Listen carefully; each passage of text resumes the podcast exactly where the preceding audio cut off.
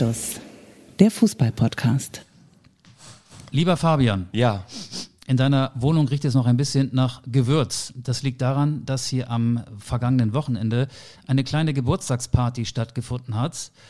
Und ich möchte dich im Namen unserer Community, ich möchte dir im Namen unserer Community nachträglich alles, alles, alles Gute zum Geburtstag wünschen. Happy Birthday to you.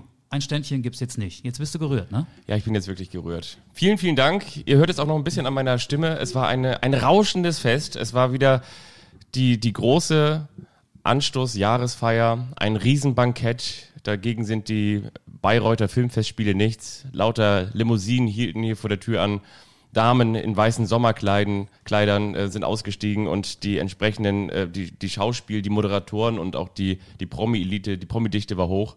Und dann kam natürlich auch noch so Richtung späteren Abends Michael Augustin dazu. Und was ich euch übrigens nochmal sagen muss, ich habe mich sehr, sehr gefreut über das Geschenk von Michael Augustin. Wenn ihr euch daran erinnert, es gab mal ein, der eine überrascht den anderen. Da haben wir uns gegenseitig gefragt, was Vorletzte man, Folge. vorletzte Folge, was man als Top 5 mitnehmen würde, wenn man mit Heißhunger plötzlich an der Tanke anhält. Und da haben wir uns so gegenseitig gecheckt. Bei dir waren da ziemlich viele Schokoladendinger von Milka mit dabei, Oreo und so kann ich mich dran erinnern. Und da packe ich dann Mhm. Und dieses Mentos. Mentos war dabei. Da packe ich das Geschenk aus oder beziehungsweise packe ich die Geschenke aus. Und was habe ich bekommen? Ich habe meine Top 5 derer Dinge, die man sich holt, wenn man mit Heißhunger an der Tanke schnell Rast macht, geschenkt bekommen. Und da möchte ich nochmal sagen, wirklich herzlichen Dank. Und übrigens, ähm, wo wir hier noch gerade eben über den Geburtstag sprechen, das machen wir jetzt übrigens auch nur noch ganz kurz und dann geht es natürlich auch schon weiter. Ich bin endlich 26 Jahre alt geworden. Wir haben tatsächlich noch so ein paar Zuschriften bekommen, unter anderem von Holly, muss ich sagen. Also vielen Dank, Holly hat gesagt, alles Gute zum Geburtstag. Und dann können wir vielleicht auch schon ein aktuelles Thema einleiten. Und zwar, pass mal auf, ich öffne ganz kurz diese Mail. Und zwar geht das wie folgt. Von Steffen. Steffen sagte, moin ihr zwei, gibt's in der morgigen Folge, sprich, das hat er gestern geschrieben. Heute, ne? Montag muss man dazu sagen, kurz vor 11 Uhr. Genau. Am 6. Juli 2020. Wir können nicht auf alles eingehen. Wir wissen jetzt noch nicht, ob Werder Bremen den Klassenhalt schafft oder nicht. Das können wir euch leider noch nicht verraten.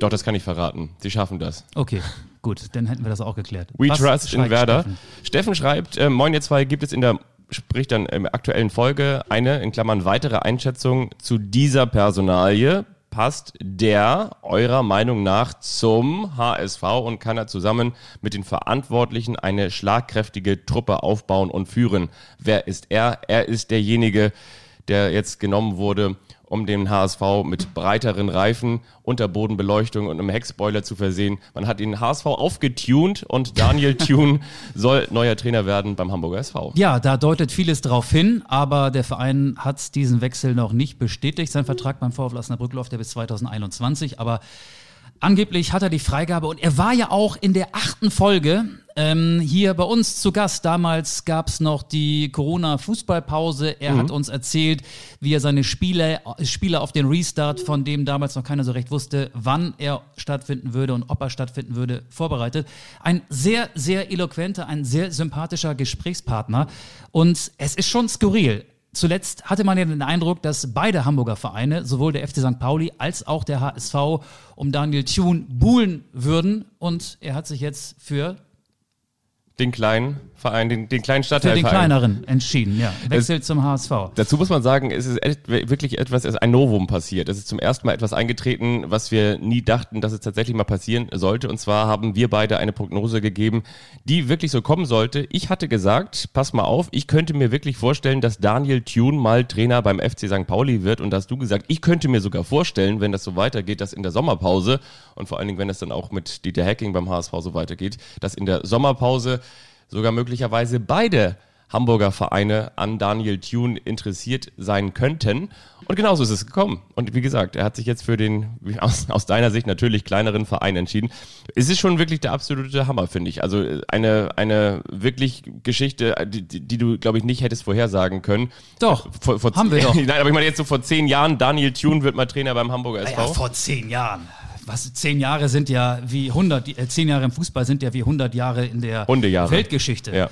Ähm, ja, ich finde, der HSV hat da einen guten Griff gemacht. Äh, wenn ich mal das so sagen darf, habe ich das aber auch gesagt, bevor der HSV Dieter Heck oder nachdem der HSV Dieter Hecking verpflichtet hatte. Ähm, Daniel Thun hat ja auch hier im Podcast gesagt, er wolle sich weiterentwickeln. Der VfL Osnabrück war ziemlich weit unten in der dritten Liga. Er hat den Verein nach ganz oben geführt, bis in die zweite Liga und hat ja, obwohl die Rückrunde nicht so gut war, relativ sicher den Klassenhalt mit dem VfL Osnabrück geschafft. Ja, es gab auch mal längere Schwächephasen. Unmittelbar vor der Corona-Pause mhm. war der VfL mit Tune in einer längeren Schwächephase. Aber letztlich ist das ganz große Zittern um den Klassenhalt in Osnabrück ausgeblieben. Und er will sich als Trainer weiterentwickeln. Da ist der Wechsel nach Hamburg die logische Wahl, finde ich. Also ich kann das verstehen, dass er das macht und ich kann auch verstehen, dass der HSV es macht. Genau, er hat ja gesagt, er wollte als Spieler ganz gerne mal in der Bundesliga landen. Das hat nicht geklappt, aber hat sich auf jeden Fall fest vorgenommen, mal als Trainer in der Bundesliga zu landen. Natürlich dann die große Frage, warum gehst du dann zu, zum Hamburger SV? Nein, hahaha. Ha, ha. Aber in jedem die Fall, Frage ist ja berechtigt nach den jüngsten ja, Entwicklungen. In jedem Fall. Aber er hat, ähm, und so war das zu lesen, er war natürlich jetzt auch in einer Situation, in Anführungsstrichen, hat er, glaube ich, und das mögen mir hoffentlich auch die Fans des VfL Osnabrück nachsehen, ich glaube, er hatte mit dem VfL Osnabrück alles erreicht. Also ja, vielleicht wäre das nächste mittelfristige Ziel noch gewesen, den VfL Osnabrück langfristig in der zweiten Liga zu etablieren. Aber ich glaube, der VfL hat jetzt auch nicht, ähm, auch wenn man da eine gute, solide Arbeit macht, das, das große Ziel, in den kommenden Jahren in die erste Liga aufzusteigen. Nee, das Ziel kann nur sein, so lange wie möglich in der zweiten Liga zu spielen. Das genau, ist, glaube ich, dann das Ende der Fahnenstange in Osnabrück. Genau, und dann hat er gesagt, dann ist er natürlich jetzt auch nicht mehr der, der 35-jährige Laptop-Trainer, sondern er ist der 45-jährige Laptop-Trainer und hat da seine Familie in Osnabrück, hat sein Umfeld, er hat für den Verein gespielt, er ist da äh, in Anführungsstrichen nicht nur groß geworden im Sinne von als, als Trainer, als Nachwuchstrainer und dann später beim VfL Osnabrück größer geworden. Und entweder sagst du, ich gehe diesen Weg und ich gehöre quasi hier in diese Region, oder ich gehe den Weg und versuche nochmal das große Ganze. Und das soll er jetzt in den letzten Wochen rekapituliert haben, das mit seiner Familie abgestimmt haben, hat ja zwei schulpflichtige Kinder, das haben wir auch kennen, äh, beziehungsweise ge gelernt ähm, äh, in, dem, in der Podcast-Folge, die du angesprochen hast, die ihr übrigens gerne nochmal nachhören könnt. Und ähm, hat dann gesagt, so, okay, jetzt versuche ich nochmal diesen Weg. Und okay, man, natürlich muss man auch sagen, zwischen ob man nun noch ähm, von, von Hamburg nach Bad Nennendorf fährt oder von Hamburg nach Osnabrück, das ist ungefähr gleich weit. Es ist natürlich jetzt auch nicht, auch nicht München und auch nicht, ähm, ich sag mal jetzt Karlsruhe, aber es ist trotzdem natürlich nochmal ein Schritt raus aus dem eigenen Nest. Ja, wir reden über den HSV, das machen wir gleich noch weiter. Kurz äh, Vorausschau auf die Folge. Wir reden heute aber auch ganz viel über den FC St. Pauli, sind mit einem St. Pauli Urgestein gleich zum Telefonieren verabredet, streifen nochmal so ein bisschen das Berliner Olympiastadion, das großartige Pokalfinale, das uns alle von den Sitzen gerissen hat zwischen Bayern Bayern München und Bayer Leverkusen. Zum HSV möchte ich noch sagen, ähm, der Verein ist jetzt so richtig auf Zweitliga-Normalmaß zurückgestutzt worden, zurechtgestutzt worden, finde ich. Die Saison ist zu Ende und der HSV braucht einen neuen Trainer, ist ja alles ganz normal. Aber die Hamburger wollten ja tatsächlich, und das finde ich ist, ist dann doch eine große Überraschung, mit Dieter Hecking weitermachen. Man stelle sich das mal vor. Ich habe das mehrmals schon gesagt, möchte es an dieser Stelle auch nochmal wiederholen. Ich halte Dieter Hecking für einen sehr guten Trainer. Aber er hat in der Phase nach Corona es nicht geschafft, den HSV auf einen direkten Aufstiegsplatz zu führen. Und er konnte das große Desaster am letzten Spieltag, als der HSV 1 zu 5 zu Hause gegen Sandhausen verlor, auch nicht verhindern. Somit haben die Hamburger die große Chance, äh, doch noch an der Relegation teilzunehmen, weggeworfen. Und ja. trotzdem, und das lässt tief blicken, finde ich, hat Sportvorstand Jonas Bold mit Hacking weitermachen wollen. Mhm. Daran erkennt man auch, ähm, wie sehr der Wunsch nach Konstanz, nach Kontinuität beim Hamburger Sportverein ausgeprägt ist. Es war wohl eine saubere Trennung. Die haben sich ein paar Tage Zeit gelassen. Bolt auf der einen Seite, Hacking auf der anderen Seite und haben ihre Position ausgetauscht. Und dann haben sie festgestellt, es passt nicht. Und da möchte ich gerne aus einem Interview, das Dieter Hacking der Hamburger Morgenpost gegeben hat, der Mopo zitieren. Und das lässt dann doch relativ tief blicken. Relativ tief blicken. Ähm, da sagt Hacking beispielsweise, Jonas hat mir offen gesagt, wie die Situation aussieht. Er hat mir gesagt, dass ich in die Bundesliga gehöre, er mir das aber nicht bieten kann. Die wirtschaftliche Situation ist beim HSV nicht einfach. Es gibt kein Geld für viele neue Spieler. Leistungsträger sind weg. Einige andere müssen womöglich verkauft werden. Vielleicht ist es jetzt die Chance, realistisch in der zweiten Liga anzukommen. Boah, das muss man als HSV-Fan erstmal sacken lassen. Damit ist, glaube ich, jedem klar, dieser Verein ist auf dem Weg, ein ganz normaler Zweitligist zu werden, der sich von seinen großen Luftschlö Luftschlössern verabschieden muss. Und ja, Dieter Hecking wollte den Kader, neun Leihspieler verlassen den HSV, Joel Poyanpalo beispielsweise, Adrian Fein, Timo Letschert möglicherweise auch, also Stammspieler sind darunter. Der HSV muss sich wieder eine neue Mannschaft zusammenbasteln und hat nur noch äh, 23 statt 30 Millionen, nur noch, hahaha, in Anführungsstrichen dafür zur Verfügung. Das wollte Hacking nicht. Und das lässt, finde ich, schon tief blicken und äh, stellt auch dar, wie ernst die Situation im Volkspark ist. Das Ding ist ja auch, äh, ist dein Ruf erst ruiniert, lebt es sich ganz ungeniert und das trifft ja auch auf Hacking zu. Ich, du schaust schon so ein bisschen zur Uhr, wir müssen gleich telefonieren. Bei dir übrigens quietscht der Tisch so ein bisschen, ne? Ich glaube, das ist so, wenn du da mit, geh mal mit dem Ellbogen drauf. Hörst du das? Ich wackel zu viel. Ich bin nervös. Ich, ich, ich muss, Heute melden wir uns von der Barkasse. Ganz, ganz im Ernst, ich hätte eigentlich noch mal zur Toilette gemusst. Ich bin ein bisschen hibbelig. Willst du noch mal kurz nee, gehen? Nee, Soll ich nee, noch mal auf Pause ja, drücken? Jetzt nicht mehr. Jetzt, ich, ich drück, ich drück bei mir auf Pause.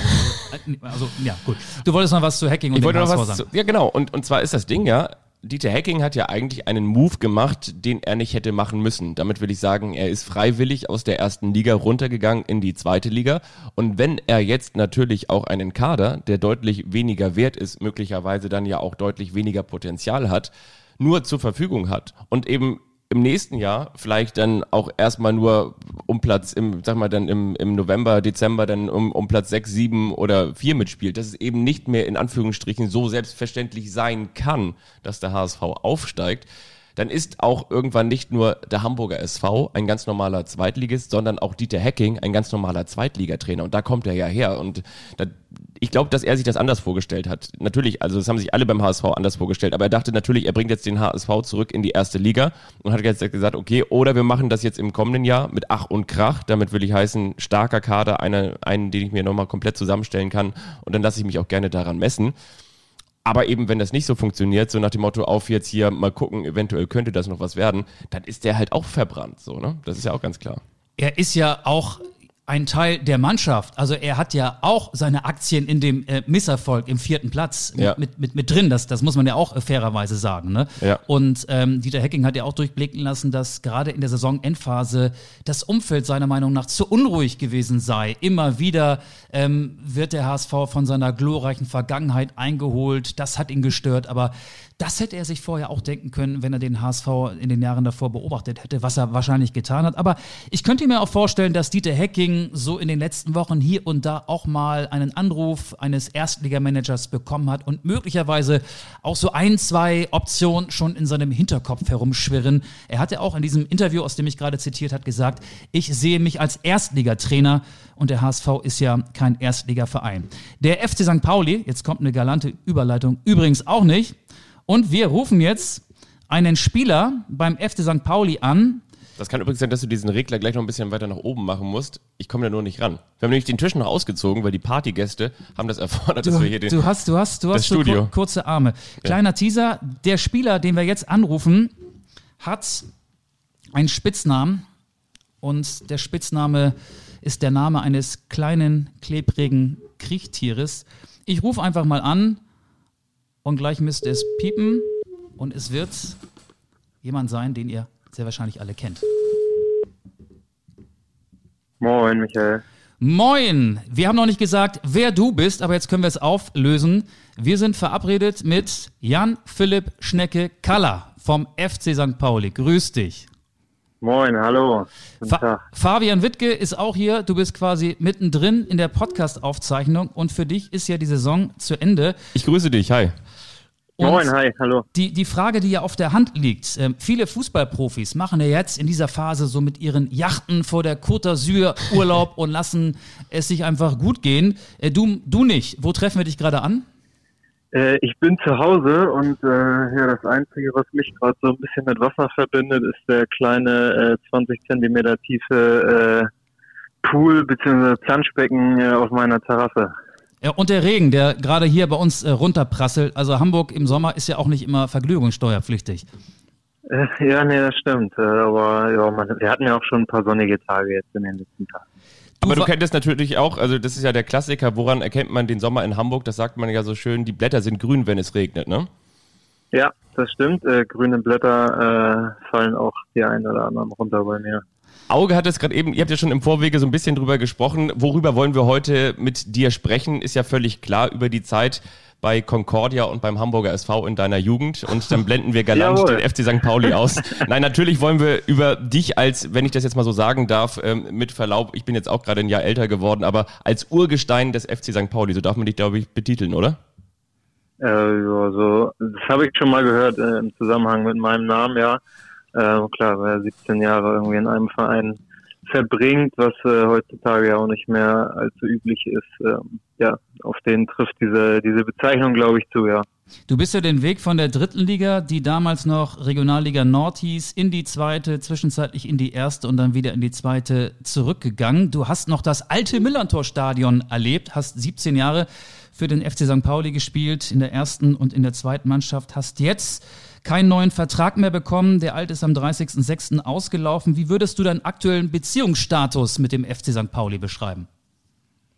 Ja, wenn man das so, so Revue passieren lässt, äh, spricht man da schon äh, von einer Hochzeit, ne? Oder von verheiratet sein. Also das, ähm, ja, 17 Jahre schmeißt man noch nicht einfach so weg. Äh, klar ist das jetzt ein, ein komisches Ende gewesen, äh, was, was das äh, Spielerische oder das Sportliche angeht, aber ja, mal schauen. Das äh, kann ja, Fußball ist ein schnelllebiges Geschäft. Ähm, wer weiß, was und wie da irgendwie noch passiert. Jetzt ist ja auch äh, die Suche nach einem neuen Trainer gerade gestartet und ähm, ansonsten befinden wir uns aber auch in, in ordentlichen und guten Gesprächen, was eine eventuelle Beschäftigung äh, nach der Profikarriere angeht. Von daher, äh, man verliert sich nicht so schnell aus den Augen.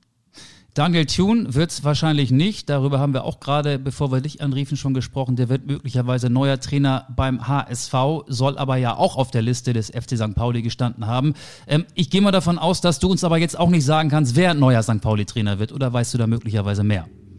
Nee, leider wäre ich da nicht in die, äh, in die Entscheidungsfindung mit eingebunden. Ähm, von daher, ich kann euch genauso wenig sagen oder beziehungsweise weiß genauso viel, wie ihr es wahrscheinlich wisst. Und ähm, da wird sicherlich im Verein hinter den Kulissen ordentlich dran gearbeitet, dass da dann ein passender Trainer gefunden wird. Wenn man jetzt sich so die Viten, sage ich jetzt mal, so anguckt, derer Trainer, die jetzt auf dem Markt sind, was für ein Trainer passt am besten zum FC St. Pauli? Muss es dieser emotionale Typ sein? Muss es dieser Laptop-Trainer sein? Oder ist es tatsächlich eine Mischung aus beidem?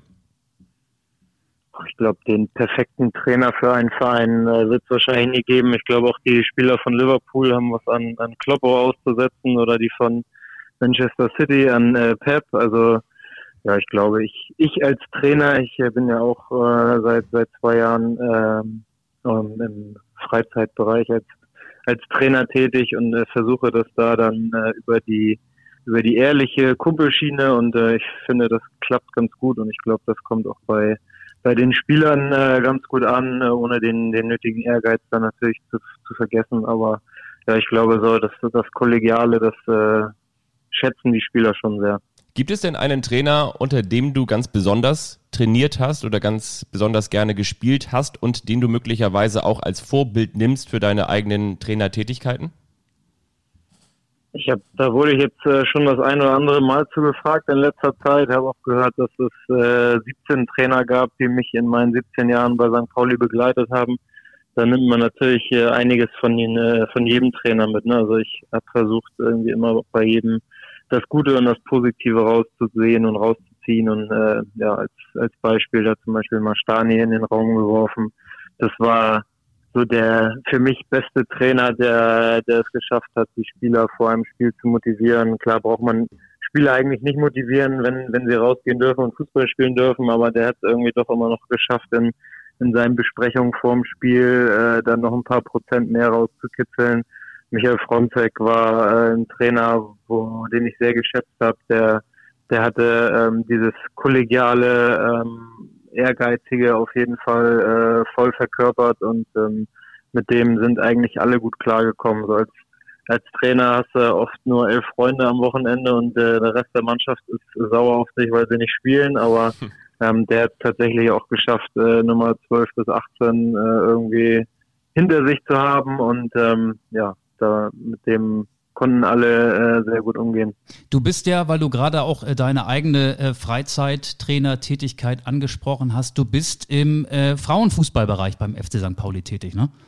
Jawohl, genau, dort trainiere ich, äh, haben wir vor zwei Jahren ein, ein neues Team gegründet. Ähm, die dritte Frauen sind dann äh, im ersten Jahr in der Kreisliga direkt aufgestiegen in die äh, Bezirksliga und jetzt, ähm, ich glaube, das, das Ergebnis steht noch aus, aber auch in diesem Jahr waren wir in der Bezirksliga Tabellenführer und äh, sieht so aus, dass wir im zweiten Jahr hintereinander aufsteigen und äh, dann nächstes Jahr in der Landesliga spielen.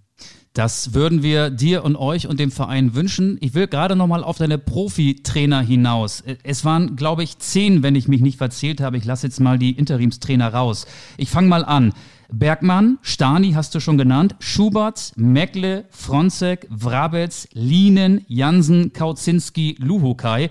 Ich hoffe, ich habe sie alle in die richtige Reihenfolge gebracht. Äh, der letzte das Trainer. Ganz gut. Ja, Jos Luhukai, steht er in deiner Hitliste an neunter oder an zehnter Stelle?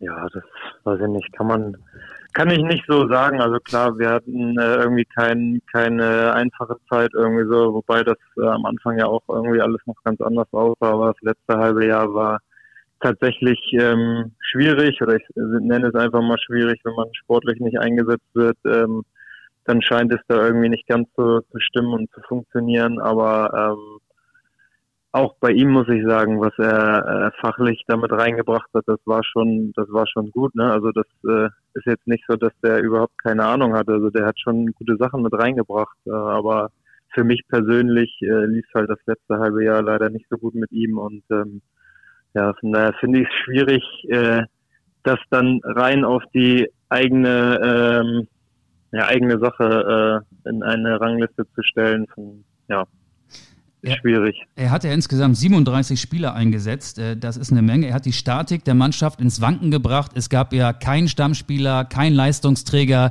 der nicht mal von ihm äh, angezählt worden ist. Aber unterm Strich stehen auch zwei Derby-Siege. Ihr habt in der vergangenen Saison zweimal den HSV geschlagen. Und er hat auch äh, vor der Saison schon die Komfortzone angeprangert. So sinngemäß, beim FC St. Pauli geht's allen zu gut. Der Verein hat keine klaren Ziele. Hat er auch gesagt, er wolle äh, in der jüngeren Vergangenheit Vergangenheit aufsteigen ähm, in die erste Liga. Ist der Verein deiner Meinung nach äh, ein bisschen zu schüchtern? Auch hat er vielleicht in einigen Punkten auch recht gehabt? Also auf jeden Fall gebe ich ihm in einigen Punkten äh, sicherlich bei recht. Ähm, ich, ich finde es generell schwierig, äh, in, zu einem Verein zu stoßen und dann einmal einen verbalen Rundumschlag in äh, tatsächlich ja jede Richtung äh, zu geben und zu machen. Ähm, andererseits äh, wie gesagt, teilweise sportlicher Erfolg war da. Du hast die beiden Derby-Siege angesprochen. Ähm, das mit den, mit der viel Anzahl, hohen Anzahl an eingesetzten Spielern.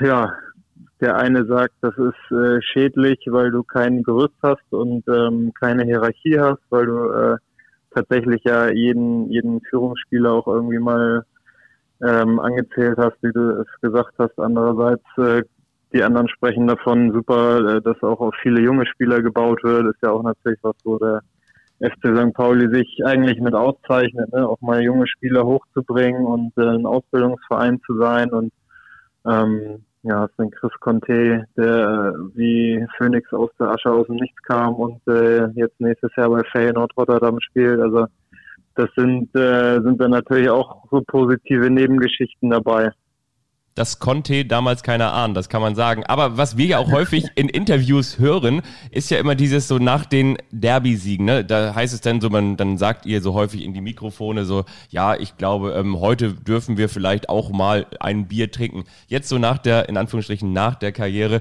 ähm, kannst du ja vielleicht mal die Katze aus dem Sack lassen. Wie sieht so eine FC St. Pauli Derby-Sieg-Party aus? Ja, äh, ein Glück äh, gibt es keine Bilder davon. ähm, nein, also natürlich so, so ein Derby-Sieg, ähm, damit wir haben damit historisches äh, irgendwie abgeliefert für den Verein. Ich glaube, äh, vor ist das noch nie passiert, dass zwei Derby-Siege äh, in einer Saison es für den FC St. Pauli gegeben hat. Äh, ein Heimsieg äh, beim Derby gab es noch nicht und ja, dementsprechend haben wir das auch äh, ein bisschen feiern können. So bei dem Derby 2011 Ähm, das war, wenn ich mich recht erinnere, in der englischen Woche, wo äh, drei Tage später schon das nächste Spiel angestanden hat. Das war dann leider nicht ganz so äh, mit Feiern oder mal ein oder zwei Bierchen trinken. Ähm, aber jetzt nach den Derby-Siegen äh, in dieser Saison, äh, ich glaube, wir hatten danach äh, jeweils zwei Tage frei und die haben wir auch gebraucht. Ihr habt ja vor der Corona-Pause den HSV geschlagen, muss man ja dazu sagen. Ähm, Gibt es da jemanden, der sagt, Jungs, heute Abend äh, 22 Uhr da und da, äh, ich habe einen Tisch reserviert oder, oder wie läuft sowas dann ab? Ja, jetzt nach dem äh, zweiten Derby-Sieg äh, war das auf jeden Fall so. Ich, ähm, äh, mit, mit Robin und Knolli habe ich da, ähm, glaube ich, zusammen dann ein Zusammenkommen aller Spieler äh, organisiert und ja, es war ganz nett. Wir haben einen Tisch oder zwei Tische in, in Viertel äh, in einem Restaurant gehabt und ähm, ja, es blieb dann auch nicht äh, lange unerkannt, dass wir da waren und auf einmal waren da, ich glaube, 100, 150 Leute vor dem Laden und äh, ja, das war, war ein netter, netter Abend. Gibt es da auch jemanden, den man am Ende äh, ins Taxi setzen musste, weil es sonst etwas schwierig geworden wäre? Nein, wir sind alle alt genug und ähm, alle verantwortungsbewusst und ähm, nein, da wird keiner nach Hause geschickt, die werden alle mitgenommen. und, und, schon kann man sich ja auch gegenseitig stützen, ist ja auch nicht schlecht. Was macht man eigentlich nach der Karriere so als erstes? Ich habe vor ein paar Jahren mal mit Florian Kringe darüber gesprochen, ähm, den du ja auch logischerweise kennengelernt hast, der früher bei Hertha BSC, Borussia Dortmund und dann auch noch beim FC St. Pauli spielte. Der hat dann irgendwann mal zu mir gesagt, so nach der Karriere, er freut sich jetzt auch so richtig darauf, dass mal dieser dieser Druck weg ist, dass die Last abfällt, dass man eben einen Sommer mal nicht nur noch in Trainingslagern verbringen muss, sondern dass man mal das machen kann, was alle anderen sonst auch so ganz gewöhnlich machen, dass man mal im Sommer an den Strand fährt und dass man eben nicht jetzt schon wieder auf, die, auf das Fitnessarmband gucken muss, hat man sich genug bewegt. Wie ist es bei dir? Geht es dir ähnlich und was hast du als erstes gemacht, beziehungsweise was planst du als erstes jetzt auch so in dieser, in Anführungsstrichen, ja, endlich mal Sommerpause? Also, dass ich mich auf, äh, auf die Pause freue, das äh, ist kein Geheimnis. Das geht, glaube ich, jedem so. Und äh, gerade jetzt in, in dieser Corona-Saison, die ja doch relativ lange dann ging, ähm, und man dann noch das Glück hat, dass die Sommerpause zeitgleich mit den Hamburger Schulferien ist, freue ich mich da schon jetzt auch. Oder habe ich jetzt äh, eine eine schöne intensive Woche mit meinen schulpflichtigen Kindern hier gehabt, äh, was ja auch in der aktiven Zeit relativ kurz gekommen ist, weil wir da eigentlich schon immer in der Vorbereitung wieder waren, wenn die Schulferien waren. Ähm, also da habe ich mich sehr drüber gefreut, endlich mal so intensiv Zeit mit denen verbringen zu können in den Ferien. Ähm, und andererseits äh, ist das ja auch nicht meine Entscheidung gewesen, ähm, aufzuhören, sondern es äh, kam ja vom Verein aus, ähm, dass mein Ver Vertrag nicht verlängert wird. Ähm, deswegen ich bin bin mit diesen Thema Profifußball auch noch gar nicht so äh, am Abschließen. Ich habe mir auch die Laufpläne für die Sommerpause äh, mitgeben lassen, um vorbereitet zu sein, falls doch irgendwie nochmal was in die Richtung weitergehen sollte. Und ähm, ja, also ich man, man macht so Sachen, die man äh, sonst nicht so, wo man nicht so zukommt. Ich habe jetzt den Keller aufgeräumt äh, bei dem Ham Hamburger Wetter hier und ja, es sind irgendwie so Sachen, wo man sonst nicht so richtig zukommt und ähm, ja, das Leben muss ja auch weitergehen. Ähm, irgendwie muss ich meine Brötchen anders weiter verdienen. Wie gesagt, die Gespräche mit dem Verein laufen äh, für eine andere Weiterbeschäftigung. Äh, meine Trainerscheine gehen im September weiter. Also das sind, sind alles so Sachen, die, die jetzt noch anliegen. Heißt das also, wenn der neue FC St. Pauli Trainer dann irgendwann mal kommen sollte, dann würdest du den bei Xing oder bei LinkedIn mal, mal anschreiben und sagen, übrigens, ich hatte hier auch noch eine Vita und ich möchte eventuell nochmal für eine Saison als Standby-Profi vorstellig werden? Oder ist das Thema St. Pauli für dich durch? Spiele, also als nee, also Spieler? Also das ist, nein, das ist äh, für mich eigentlich nicht durch. Ne? Also ich ähm, kann es nicht genau sagen, aber ich gehe davon aus, dass die Entscheidung mehr oder weniger von dem alten Trainer getroffen wurde und ähm, wenn es jetzt einen neuen Trainer geben sollte und der sagt, äh, ich habe Bock, nochmal auf ein Jahr mit dem Color zusammenzuarbeiten, dann äh, wäre ich, glaube ich, der Letzte, der nicht überlegen würde, das nochmal zu machen. Aber ähm, dann auch äh, schon als als äh, Vollzeitprofi, ne? also nicht nicht Standby. Okay. Ich bin 33, ich fühle mich fit und gesund und ähm, habe eigentlich auf jeden Fall noch Lust weiter zu spielen und äh, wenn da auch ein Anruf von dem neuen Trainer kommen würde, äh, ja, meine Nummer sollte er kriegen sonst können wir die ja auch weiterleiten. Äh, und du bist ja bekannt, wahrscheinlich hängt die auch am schwarzen Brett auf der Geschäftsstelle. Du bist 33, Gigi Buffon ist 42, also da geht noch ein bisschen was, der ist auch noch aktiv. Ähm, du hättest jetzt ja auch sagen können, ja, ich bin offen für andere Vereine, aber du hast ja auch immer wieder gesagt, ich möchte für keinen anderen Club als den FC St. Pauli spielen. Kann man dich auch als St. Pauli-Fan bezeichnen oder warum ist deine Treue so extrem ausgeprägt? Ja, also klar, St. Pauli-Fan. Ich glaube, wer, wer 17 Jahre in diesem Verein ist und nicht von diesem Verein infiziert wird, äh, der, der macht irgendwas falsch. Also ähm, ja, und ich habe immer gesagt oder immer betont, ähm, dass, dass ich nicht äh, unbedingt woanders hinwechseln äh, würde. Klar ist das was anderes, wenn einem ein Profifußballer mit äh, Anfang 20 oder Mitte 20 gesagt wird, hier geht's für dich nicht weiter, dann muss man sich natürlich irgendwie Alternativen suchen, aber ich habe es jetzt geschafft, 17 Jahre äh, hier in diesem Verein zu sein und ähm, jetzt auf die letzten ein, zwei Jahre ähm, muss man nicht wirklich irgendwie nochmal den Verein und die Stadt wechseln. Ähm, wie gesagt, ich bin Hamburger, ich habe es geschafft, äh, hier zu bleiben, äh, Freunde und Familie im direkten Umfeld zu haben und zu behalten. Und ähm, ja, ich kann mir eigentlich nichts Schöneres vorstellen. Klar, andere Leute sagen, sie sehen ein bisschen was von der Welt und kommen ein bisschen rum, aber ähm, ja, bei mir hat sich das dann äh, auf die Auswärtsfahrten mit dem FC St. Pauli beschränkt. Ich habe noch mal eine Frage zu, zu Zweifeln. Du hast diese 17 Jahre angesprochen und zwar hast du es ja auch geschafft aus der dritten Liga ganz nach oben und dann zum Teil auch wieder fast bis zurück und dann warst du auch mal ähm, Saison, saisonweise auch mal, mal raus oder wie in der abgelaufenen Saison ähm, hast du dann nicht immer die erste Geige, äh, Geige gespielt beim FC St. Pauli. Ähm, hat man eigentlich während dieser 17 Jahre auch irgendwann mal Zweifel, jetzt setze ich alles auf eine Karte, auf diese Karte Fußball und weiß ganz genau, ich muss aber nach meiner Karriere auch noch irgendwas anderes machen, weil das reicht noch nicht, um die Brötchen bis zum Ende meiner Tage damit ähm, verdient zu haben. Ähm, drückt das manchmal so ein bisschen oder, oder wie, wie geht man damit um? Nein, also das äh, drückt ganz und gar nicht, weil mir äh, von Anfang an bewusst war, dass ich äh, kein Gigi Buffon bin und äh, am Ende meiner Karriere ausgesorgt haben werde. Also das ist, ich habe äh, auch nie eigentlich großartig damit gerechnet, Profifußballer zu werden. Ich hatte in, in meiner Jugend äh, jetzt angesprochen beim HSV äh, schwierige Zeiten, wo ich dann mit 14 aussortiert worden bin, dann aus der Hamburger Auswahl aussortiert worden bin und das sind dann eigentlich eher alles erstmal so Rückschläge, die einen nicht unbedingt davon ausgehen lassen, dass man Profifußballer wird. Von daher habe ich ganz brav äh, in der Schule gesessen, meinen äh, Abschluss gemacht, meine Ausbildung zum Speditionskaufmann gemacht und bin dann ja auch eigentlich erst spät mit äh, 20, 21 äh, Fußballprofi geworden und ähm, da habe ich mir einfach gedacht, äh, die Ausbildung habe ich abgeschlossen. Ich habe ein Jahr fest angestellt gearbeitet und jetzt muss ich einfach mal den Schritt wagen in, in diesen Profibereich und habe dann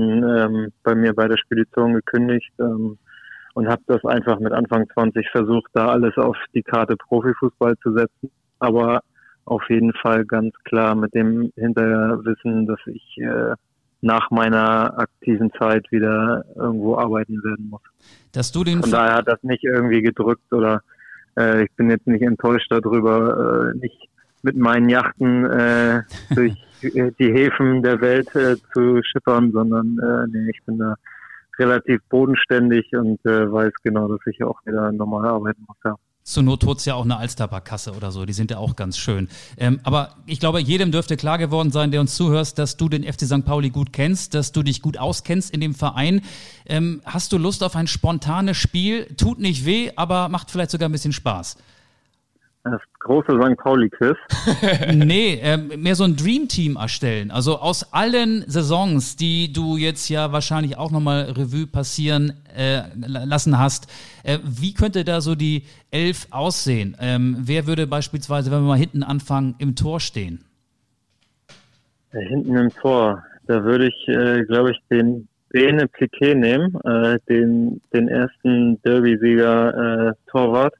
Ähm, gar nicht unbedingt, weil das sportlich der Beste war, aber ähm, so den habe ich damals in meiner Jugend beim HSV auch schon kennengelernt und ähm, ja, ist ein lustiger Vogel und ähm, war auf jeden Fall, auch wenn er nicht immer gespielt hat, ähm, wichtig fürs Team, weil er einfach einen Pfeil im Kopf hat und äh, lustig in der Kabine war. Spielen wir mit Viererabwehrkette oder wie machen Ga wir das? ganz kurz noch eingeworfen, eine kleine Suggestivfrage. Was macht Benedikt Piquet eigentlich heute? Womit verdient er eigentlich sein Geld?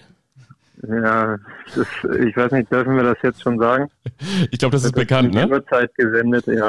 ja, der, der hat äh, ein Lokal eröffnet. genau. Das ist, ich glaube, ein Sexshop, oder?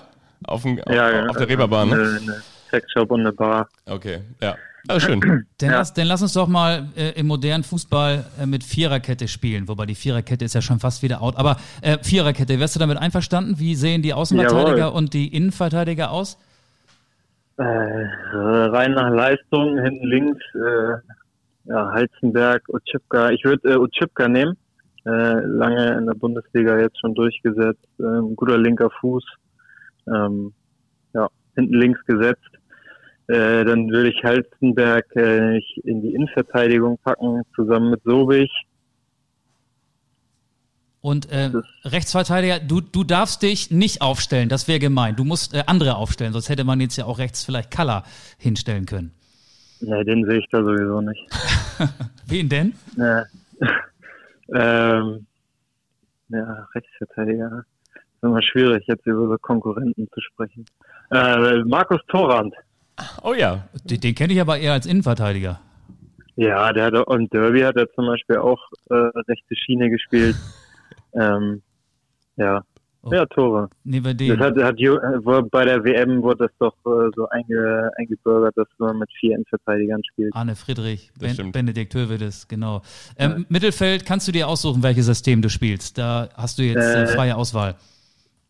Doppel sechs mit ähm, Fabian Boll und Marvin Knoll. Hört sich ja gut an. Boll und Knoll. Klingt ganz gut, genau. Ja, also nicht, nicht unbedingt äh, fußballerische ähm, Akzente, aber mehr so über die, über die Kämpferschiene Dann, haben, kommen wir da. dann sind wir. Außenbahn, Ja. äh, Kruse und Bartels. Oh ja, die gab es ja auch noch. Stimmt. Da, da muss ich ganz kurz sagen, da haben wir beide etwas gemeinsam. Und zwar haben wir beide beide mal mit Finn Bartels gespielt. Ich in der Jugend damals bei Eidertal Molfsee. Ich war allerdings der kleine, dicke Torwart, der auf der Bank saß und er hat gespielt, ist danach zu Holstein Kiel gegangen. Aber tatsächlich, ja, Finn Bartels. Das wäre vielleicht ja auch noch mal wieder einer, ne? Ich glaube, der hat auch noch keinen neuen Vertrag. Ja. Das weiß ich gar nicht genau. Es äh, entscheidet sich heute sicherlich auch äh, vieles, wie es da bei, bei ihm oder allgemein bei Werder weitergeht. Kruse und Bartels, das ist äh, 2010, 2011, ne? die Erstligasaison dann auch. Ähm, aber wenn ich mir nicht verzählt habe, äh, hast du denn zwei Sturmspitzen? Wer wären die beiden? Äh, da muss ich auf jeden Fall, ich glaube, den besten äh, Torschützen der zweiten Liga mitzunehmen, äh, Marius Ebbers. Oh ja. Und äh, um noch ein bisschen Größe ins Spiel zu bringen, äh, würde Henk Fährmann da natürlich reinpassen. Ich dachte, du sagst jetzt Morike Sarko, weil wegen der Größe. Äh, no, ja, bei, oder Doppelspitze, Sarko, Fährmann. Nee, also mit, äh, mit Ebbe und äh, Henk nicht, auch nicht unbedingt äh, kein laufintensives Pressing möglich, aber ich glaube, die können ganz gut Bälle halten und wissen, wo das Tor steht. Ja, und dann habt ihr auf jeden Fall auch äh, Standard äh, Spieler, wenn dann Sobich und Torand noch mit nach vorne gehen bei Standards. Das könnte die Waffe Ja. sein, mit der Mannschaft. Boll, Boll Ja. auch, genau. Äh, Trainer ist, glaube ich, schon klar. Der Name ist ja einmal gefallen. Stanislavski, oder? der kann ich mich gut mit anfreunden, ja. Ja. Und ob Holger Wehlager auf der Bank sitzt, das erfahrt ihr dann in der kommenden Folge, wenn wir dann irgendwie genau noch die, die Bank äh, und den Kader auf der Tribüne durchgehen. Ja, ähm, super, super cool. Ähm, also wir, wir würde ich sagen, würden uns auf auf jeden Fall freuen, dich nochmal wiederzusehen, auch im Dress des FC St. Pauli. Ich meine, sonst wäre es natürlich auch tragisch, wenn jetzt schon in der kommenden Saison, nachdem es ja die Ewald Bienen gibt, auch Window Color in Form einer Schnecke bei euch schon im FC St. Pauli Fanshop gibt. Von daher, also wollen wir das noch ein bisschen aufsparen. Jawohl. Ich bin gespannt, wie es weitergeht. Okay, vielen, vielen Dank, dass du hier unser Gast gewesen bist im Podcast. Und äh, der Keller ist ja aufgeräumt, dann kannst du dir doch jetzt äh, das, das Kinderzimmer vornehmen. Da ist ja immer viel Betrieb. Also zumindest kenne ich das so von zu Hause. Ja, es äh, steht auch ganz oben auf meiner Liste. Es fängt wieder an zu regnen, von daher draußen ist sowieso nicht, äh, dann ab ins Kinderzimmer. Okay, Schnecke, vielen, vielen Dank Vielen und Dank. Äh, alles Gute für die äh, kommenden Wochen und Monate. Bleib fit, bleib gesund, ne? Vielen Dank. Okay. Dankeschön. Viel Spaß euch. Danke. Alles Gute, tschüss. Tschüss. Ciao. Das wird auf jeden Fall die Bildzeitung aufgreifen, oder? Oder die Mopo. Kalla im Keller. Den Tabellenkeller hat er ja aufgeräumt, ne? Also Aber sowas da von, ist ja. ja. alles, da ist ja alles äh, zur Zufriedenheit des FC St. Pauli ausgegangen. Wir Andreas Schnecke-Neundorf war das, ne? Andreas Zecke Neundorf. Ja, ja nee, genau. Und äh, Jan-Philipp Schnecke-Kaller. Du wolltest noch über Hertha reden oder warum bringst du jetzt Zecke Neundorf ich wollte mich natürlich nochmal entschuldigen. Habe ich jetzt natürlich auch gemacht. Ne? Ähm, wie, wir, wie wir ausgestiegen sind ähm, aus, aus, aus der Situation bei Hertha BSC, das war nicht korrekt. Ne? Dass ich das jetzt über, über Facebook gemacht habe. Eigentlich wollte ich es über Instagram machen. Ne? Nee, ähm, Jürgen Klinsmann hat sich entschuldigt, auch eine Riesengeschichte. Aber dabei können wir es von mir aus auch belassen. Aber- ich meine, jetzt dürfen sie ja wieder dick einkaufen, ne? Der Big City Club hat wieder, 150 Millionen. gibt's da gar nicht. Mann, Mann, Mann. Und da wir ja schon in Berlin sind, Ja, äh, so kann ja jeder. Mit so viel Geld. Ich habe ja nur 77 gekriegt vom, vom Lars Windhorst. das, das Pokalfinale hat ja auch in Berlin stattgefunden am vergangenen Sonnabend. Ähm, Servus, ich war oben auf der Tribüne neben Matthias Optenhövel, haben ein Interview geführt ne, mit dem Thomas Müller und da haben wir natürlich auch ein bisschen über meine äh, Biografie, die jetzt verfilmt wurde, vom Till Schweiger, äh, drüber gesprochen. Jungs, Mülli und so haben wieder einen Pokal geholt. Steht da äh, frisch, als wäre er so eine Mischung aus ähm, die alten Klamotten von Roberto Blanco aufgetragen und gerade vom Golfplatz gekommen, der neue ARD-Experte. Bastian? Ja, bin ich gekommen mit meiner Frau der Anna. Sah gut aus. graue Haare, aber eine so braune Bräune, braune Bräune, ja. so krebsrotbraun. Ne? Ja. Äh, Einige haben gesagt, äh, das ist doch der Ken von der Barbie, Stimmt. oder? Ja. Aber es war Bastian Schweinsteiger. Ich wollte auch sagen, das war ja der Spieler des Spiels. Ne? Alle reden über Bastian Schweinsteiger, dass die Bayern gegen Leverkusen gewonnen haben. 4 zu 2, ja, völlig, völlig normal, völlig klar. Erwartbar. Alle reden über Bastian Schweinsteiger. Und ich habe es tatsächlich geschafft, vor ein paar Tagen die Schweinsteiger-Doku auf Amazon Prime zu sehen. Ich war erst ein bisschen skeptisch, wenn ich ganz ehrlich bin, weil ich finde Dokus über Spieler, deren Karriere noch nicht so weit zurückliegt, immer schwierig. Aber das hat mir gut gefallen, was der Till Schweiger da gemacht hat. Aber auch hier kommt auch ein Aber. Besser hätte es mir gefallen, wenn er nicht dauernd in die Kamera geguckt hätte. Was hat Till Schweiger in der Doku, die er produziert, zu suchen? Was soll das? Es waren ja immer O-Tongeber äh, zu sehen und zu hören, also Wegbegleiter auf dem äh, Karriereweg von Bastian Schweinsteiger. Till Schweiger hat sich auch interviewen lassen. Till Schweiger hat sogar mit Bastian Schweinsteiger in der Küche gestanden und Nudeln gekocht. Was soll das? Das stimmt. Hat mich gestört. Mich hat das auch sehr überrascht, das Till Schweiger, weil Till Schweiger kennt man ja sonst auch eigentlich daher, dass er ja nun wirklich ganz selten in Aus seinen- Manta Manta, ne? Ja, aus, in, ganz, ganz Und aus der selten. Lindenstraße früher. Ja, dass er vor allen Dingen ganz selten in den, in den Filmen, die er produziert, auch selbst auftaucht. Also das kennt man ja nun wirklich von Til Schweiger überhaupt gar nicht. Also dass er auch sich selber gerne inszeniert. Und deswegen hat mich das auch schon wirklich sehr überrascht, muss ich sagen. Aber ja, ähm, tolle Eindrücke. Ja, auch wie früher im Pool gewesen bin, an selber Straße, also mit meiner Cousine. Das war natürlich keine äh, von meinen Mädels, äh, das ist ja klar. Und die Gärtnerplatzgang damals mit, mit dem Gomez und äh, Badstuber. mit dem Holger, Wattstuber, Stubi und so.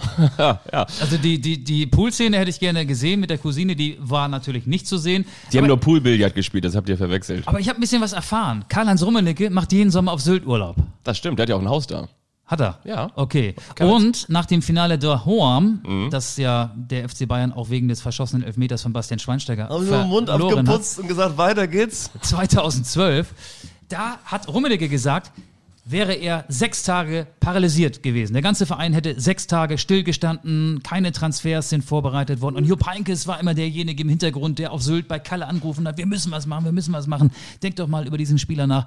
Die hatten alle den Champions League-Kater, die waren down. Der FC Bayern war komplett down.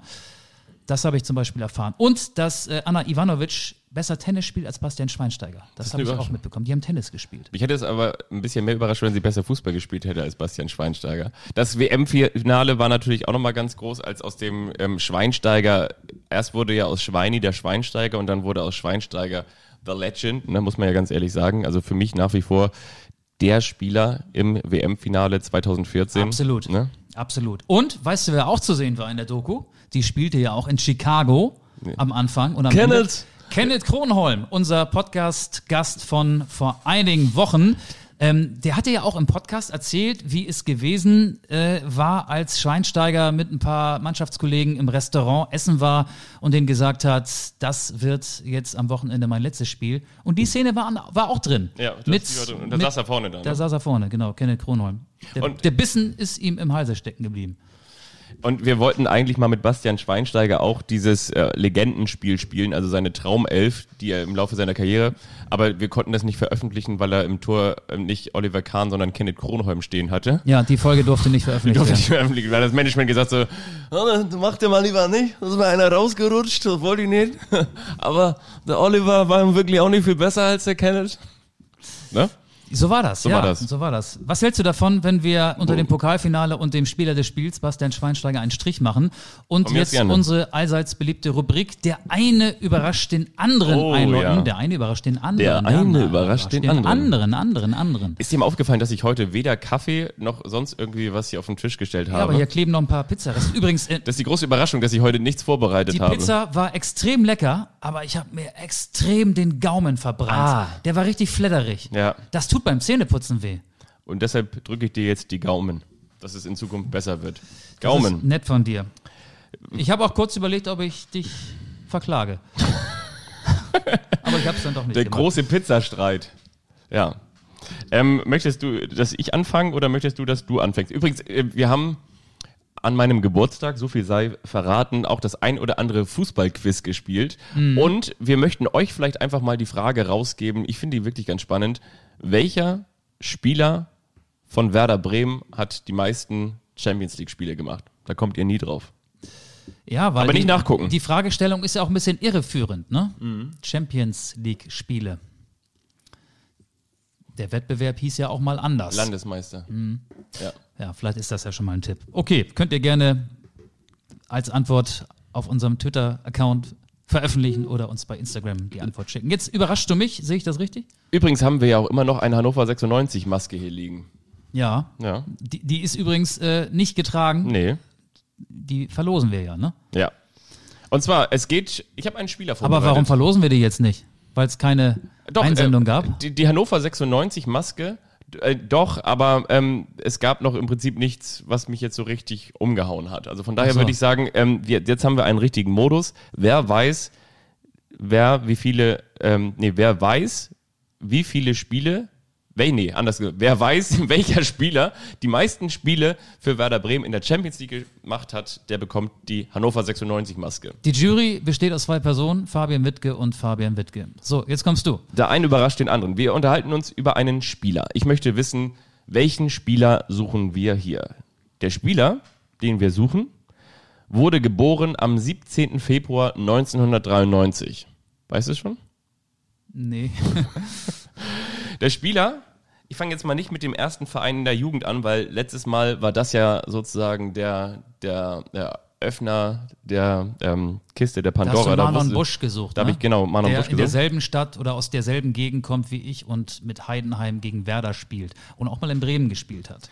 Der Spieler hat unter anderem 13 Spiele gemacht zwischen 2016 und 2017 für Budapest. Und zwar für Ferenc, Varos, genau, Budapest. Budapest. 13 Spiele zwischen 2016 und 2017. Dann muss er ja eigentlich äh, Spieler von Thomas Doll gewesen sein. Unter anderem hat dieser Spieler auch leihweise 2015, also sprich direkt davor, bei Hansa Rostock gespielt. Dieser Spieler hat danach auch wieder bei Hansa Rostock gespielt. Und zwar zwischen 2017 und 2019. Ich weiß, es ist momentan noch nicht so ganz einfach. Das, ein Drittliga-Quiz, wird das jetzt hier oder Nee, was? er hat drei, Ja, natürlich. Hansa Rostock hat ja in der Zeit in der dritten Liga gespielt. das stimmt, aber jetzt kommen wir in die Bundesliga. er Jetzt hat steigt er auf. drei Spiele gemacht in der Bundesliga für den SV Werder Bremen. Und zwar davor.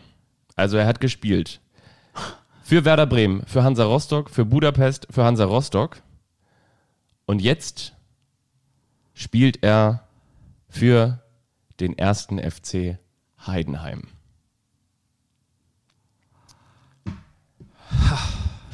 Junge, Junge. Und gleichzeitig möchte ich mit einer mehr aufräumen, denn ein aufgeregter und auch ehrlicher und ein treuer Hörer unserer Podcast-Folgen hat gesagt, Fabian, ich muss leider sagen, dir ist bei Wikipedia ein Fehler unterlaufen. Und zwar ist Manon Busch nicht der einzige Spieler, der sowohl für Werder Bremen Sondern ähm, Oliver Hüsing.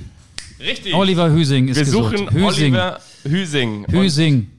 Hüsing. Hüsing. Hüsing. Oliver Hüsing. Oliver Hüsing ist gesucht und da ich möchte mich ganz kurz entschuldigen. Also äh, Wittge, aus Wikipedia wurde kurzfristig Wittge Leaks und von daher ja, ja, mir ist dieser kleine Wittge Fehler Lüx. Wittge Lüx. genau. Jetzt genügt's. Oliver Hüsing ist richtig. Meine Überraschung an dich kommt heute aus der rechten Hosentasche. Ich Oha. war vorhin bei Rewe, ne? Und Ja. bei Rewe, wenn du in der Kasse stehst, dann lachen dich da diese ähm, Panini-Fußballalben an. Die EM 2020. Panini hat's offenbar nicht mitbekommen, dass die EM 2020 gar nicht stattfindet. Ja. Erster Fehler ist, dass es ein Album gibt. Der zweite Fehler, natürlich sind die deutschen Nationalspieler ganz groß, die Topstars auf dem Album. Serge Gnabry habe ich da gesehen, Timo Werner habe ich da gesehen. Marco Reus, auch relativ groß auf der Frontseite. Ja. Wie kann man denn Marco Reus, bei dem man nie weiß, schafft das rechtzeitig, ist er nicht vielleicht doch während eines großen Fußballturniers verletzt? Wie kann man den denn auf die Titelseite eines Panini-Sticker-Albums packen? Egal, das war die Einleitung. Dann hat die Kassiererin gefragt, ähm, ob ich noch ein paar Stickerbilder haben möchte. Habe ich gesagt, nee, die EM fällt doch aus. Und habe ich kurz nachgedacht, habe gesagt, Ach doch, kannst mir doch ein paar geben. Dann hat sie gesagt, ja, bevor wir die wegschmeißen müssen.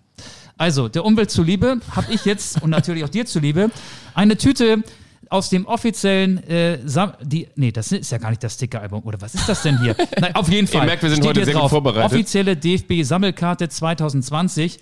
Du machst jetzt mal hier das Tütchen auf und dann können wir uns vielleicht auch über den Fußballer, der da gleich zu sehen sein wird, der gleich zum Vorschein kommt, unterhalten. Eine von 36 Sammelkarten. Ich öffne hier So, genau. den, den Umschlag. Ist das gar kein Panini-Album? Habe ich jetzt Mist erzählt? Du Mist erzählt? Oder, ach, das ist so ein Rewe-Album, ne? Naja, egal. Wen hast du denn da? Ich habe hier nur eine Karte, auf der steht eine 34. Ach so, was steht hinten drauf? Die 34, 34 DFB. Und zwar ist das einfach nur eine Infokarte über den Deutschen Fußballbund, sprich Gründung am 28.01.1900, FIFA-Beitritt 1904, Mitglieder 7.131.936 Länderspiele, langweilig. 961 Siege, 559, höchster Sieg 16 zu 0, Erfolge viermal WM, dreimal EM, einmal Confed Cup. Das ist wie so ein Autoquartett. Ne? Pass auf, dann spielen wir ein anderes Spiel. Wir haben ja auch über den HSV gespielt. Und das Schöne ist ja, wenn beim HSV ein Trainer entlassen wird, oder im Falle von Hacking muss man sagen, es war ja eine Trennung, es war Ja. ja keine Entlassung. Ja. Ich war an dem Tag ähm, bei NDR 2, habe gearbeitet und sofort ploppte wenige Sekunden später auf Hintergrund. Die Trainer des Hamburger SV seit 1997. Das ist eine von der DPA wahrscheinlich gut gepflegte Liste, die dann immer um einen weiteren Namen ergänzt wird und die lief dann über die Agenturen, also ähm, da, wo die ganzen Meldungen des Sportinformationsdienstes und der deutschen Presseagentur veröffentlicht werden. Alle HSV-Trainer seit 1997 sind aufgeführt worden. Sie passen nicht auf eine DIN A4-Seite, muss ich dazu sagen. Ich habe zwei Seiten ausgedruckt. Dieter Hecking, der letzte Name, der drauf steht. Ich möchte mir mit dir jetzt so ein, so ein HSV-Trainer-Quiz machen. Also du sollst jetzt nicht sagen, wer die alle waren, das, das weiß ja kein Mensch. Aber ähm, wer war denn zuerst da? Armin Fee oder Michael Oenning?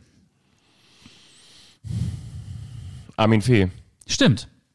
Armin Fee war Trainer von Juli 2010 bis März 2011 und der wurde übrigens, das war ganz witzig, ich glaube nach einer hohen Niederlage beim FC Bayern entlassen. 2 zu 9.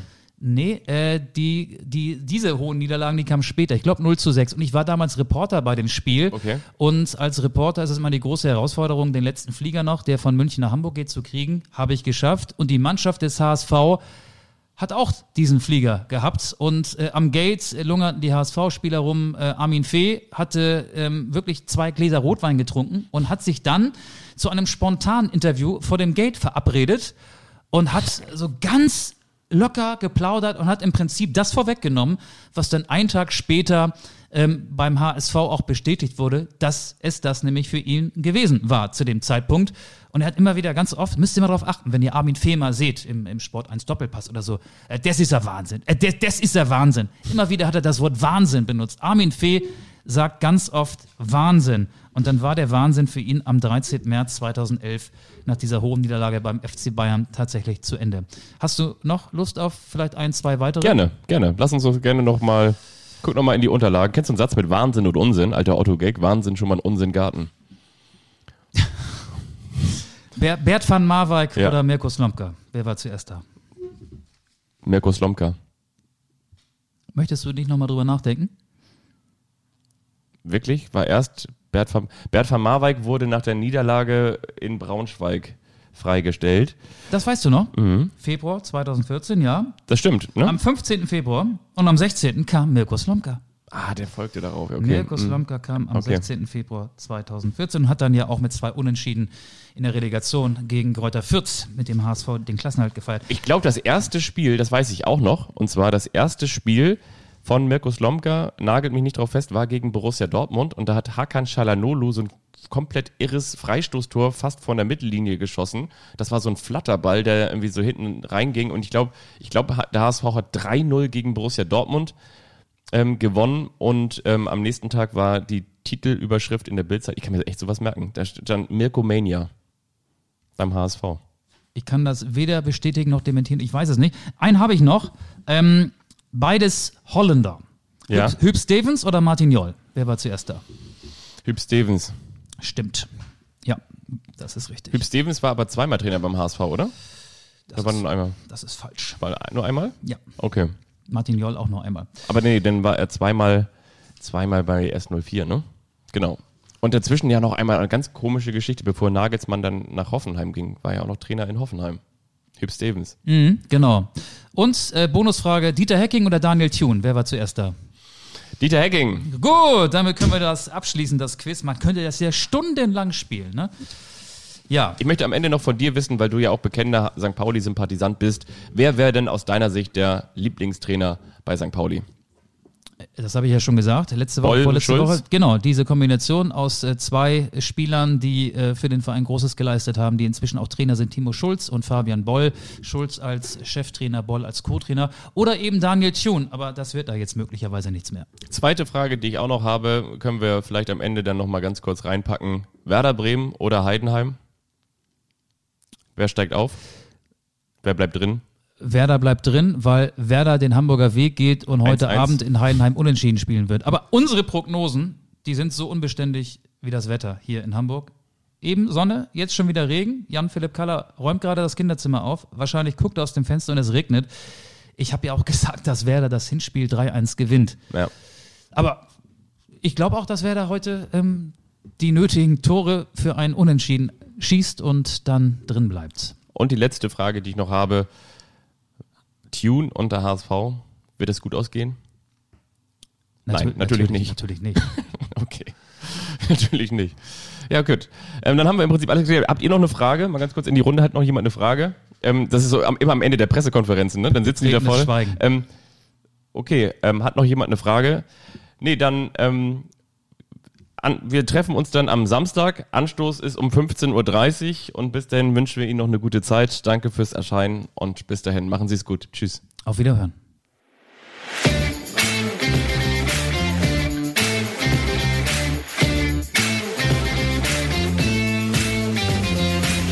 Anstoß. Der Fußball-Podcast.